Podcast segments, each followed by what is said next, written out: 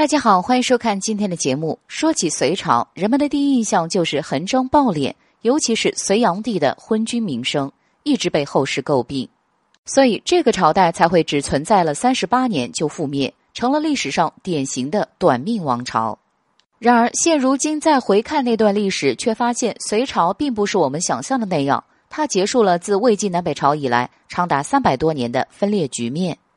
是中国历史上具有划时代意义的大一统。除了在制度建设上做出的贡献外，隋朝短暂的统治还为后世留下了四个雄伟的建筑，现今仍然还在使用中。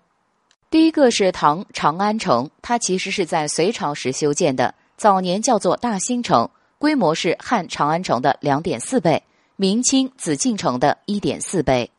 在之后的一千多年时间里，这座城市一直都是当之无愧的天下第一城。第二个是京杭大运河，它的修建带动了沿岸城市的发展，对国家的统一和经济文化的发展起了很大作用，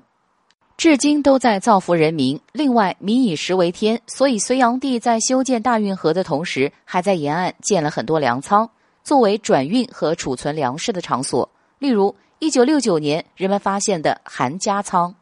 就是隋朝修建的一个大型粮仓，在其中的一个粮窖中还发现了保存完好的谷子，可见隋朝当时的繁荣景象。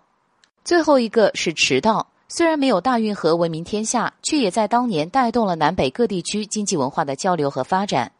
并对隋炀帝四处征战、扩大王朝版图做出了不可磨灭的贡献。